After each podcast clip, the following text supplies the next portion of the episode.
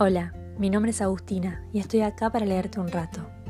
Bienvenidos y bienvenidas a un nuevo podcast de Pasemos Página.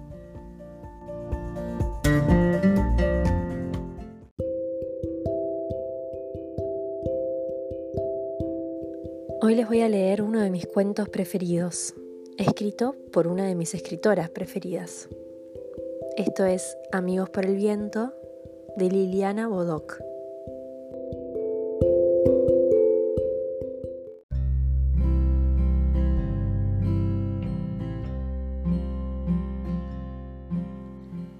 A veces la vida se comporta como el viento, desordena y arrasa. Algo susurra, pero no se le entiende. A su paso todo peligra, hasta aquello que tiene raíces. Los edificios, por ejemplo, o las costumbres cotidianas.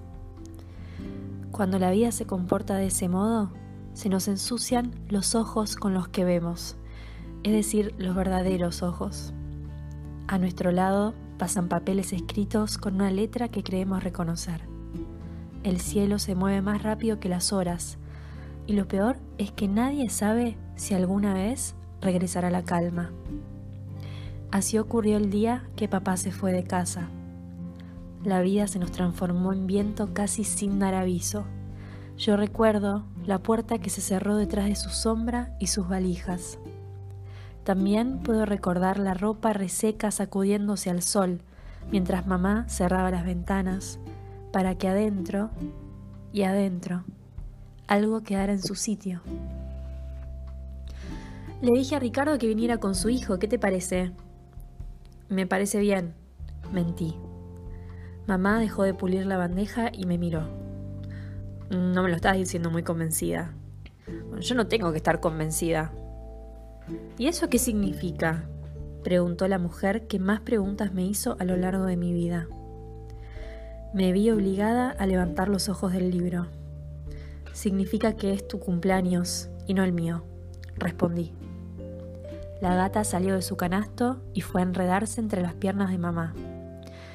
Que mamá tuviera novio era casi insoportable, pero que ese novio tuviera un hijo era una verdadera amenaza. Otra vez un peligro rondaba mi vida. Otra vez había viento en el horizonte. Se van a entender bien, dijo mamá. Juanjo tiene tu edad. La gata, único ser que entendía mi desolación, saltó sobre mis rodillas. Gracias, gatita buena. Habían pasado varios años desde aquel viento que se llevó a papá. En casa ya estaban reparados los daños.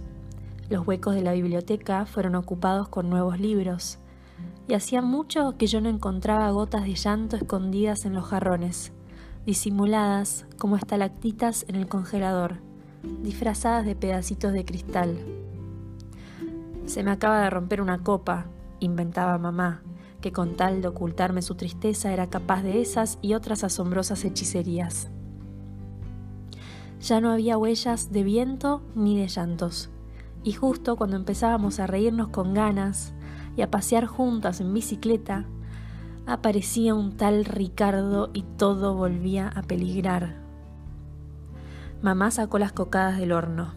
Antes del viento, ella las hacía cada domingo. Después pareció tomarle rencor a la receta porque se molestaba con la sola mención del asunto. Ahora el tal Ricardo y su Juanjo habían conseguido que volviera a hacerlas algo que yo no pude conseguir. Me voy a arreglar un poco, dijo mamá mirándose las manos. Lo único que falta es que lleguen y me encuentren hecho un desastre. ¿Qué te vas a poner? Le pregunté en un supremo esfuerzo de amor. El vestido azul. Mamá salió de la cocina, la gata regresó a su canasto, y yo me quedé sola para imaginar lo que me esperaba. Seguramente ese horrible Juanjo iba a devorar las cocadas y los pedacitos de merengue se quedarían pegados en los costados de su boca. También era seguro que iba a dejar sucio el jabón cuando se lavara las manos. Iba a hablar de su perro con el único propósito de desmerecer a mi gata.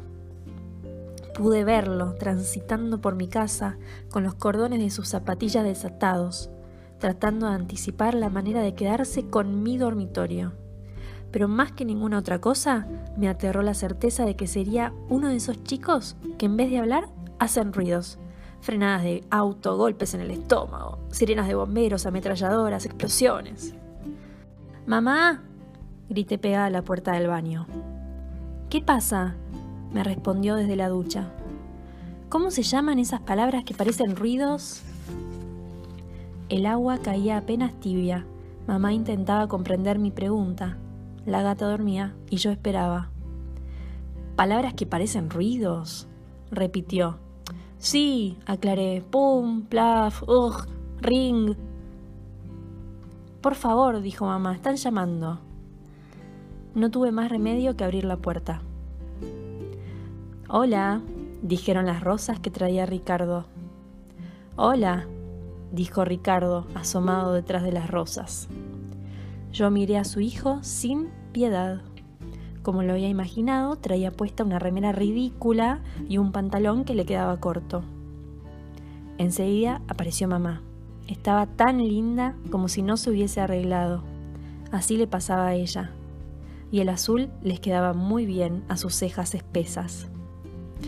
Podrían ir a escuchar música a tu habitación, sugirió la mujer que cumplía años, desesperada por la falta de aire. Y es que yo me lo había tragado todo para matar por asfixia a los invitados. Cumplí sin quejarme. El horrible chico me siguió en silencio. Me senté en una cama, él se sentó en la otra. Sin dudas ya estaría decidiendo que el dormitorio pronto sería de su propiedad y que yo dormiría en el canasto junto a la gata, no puse música porque no tenía nada que festejar. Aquel era un día triste para mí. No me pareció justo y decidí que también él debía sufrir. Entonces busqué una espina y la puse entre signos de preguntas. ¿Cuánto hace que se murió tu mamá? Juanjo abrió grandes los ojos para disimular algo. Cuatro años, contestó pero mi rabia no se conformó con eso. ¿Y cómo fue? Volví a preguntar. Esta vez entrecerró los ojos. Yo esperaba oír cualquier respuesta menos la que llegó desde su voz cortada. Fue... fue como un viento, dijo. Agaché la cabeza y dejé salir el aire que tenía guardado. Juanjo estaba hablando del viento. ¿Sería el mismo que pasó por mi vida?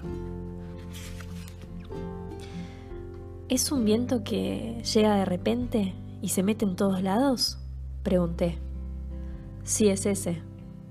¿Y también susurra? Mi viento susurraba, dijo Juanjo, pero no entendí lo que decía.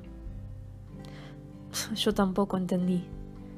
Los dos vientos se mezclaron en mi cabeza, Pasó un silencio. Un viento tan fuerte que movió los edificios, dijo él. Y eso que los edificios tienen raíces. Pasó una respiración. A mí se me ensuciaron los ojos, dije. Pasaron dos. A mí también. ¿Tu papá cerró las ventanas? Pregunté. Sí, mi mamá también. ¿Por qué lo habrán hecho? Juanjo parecía asustado. Debe de haber sido para que algo quedara en su sitio. A veces la vida se comporta como el viento, desordena y arrasa. Algo susurra, pero no se le entiende. A su paso todo peligra, hasta aquello que tiene raíces. Los edificios, por ejemplo, o las costumbres cotidianas. Si querés vamos a comer cocadas, le dije, porque Juanjo y yo teníamos un viento en común y quizá ya era tiempo de abrir las ventanas.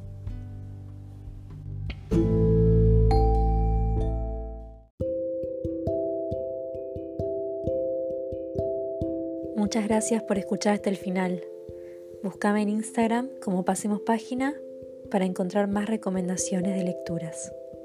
Hasta la próxima.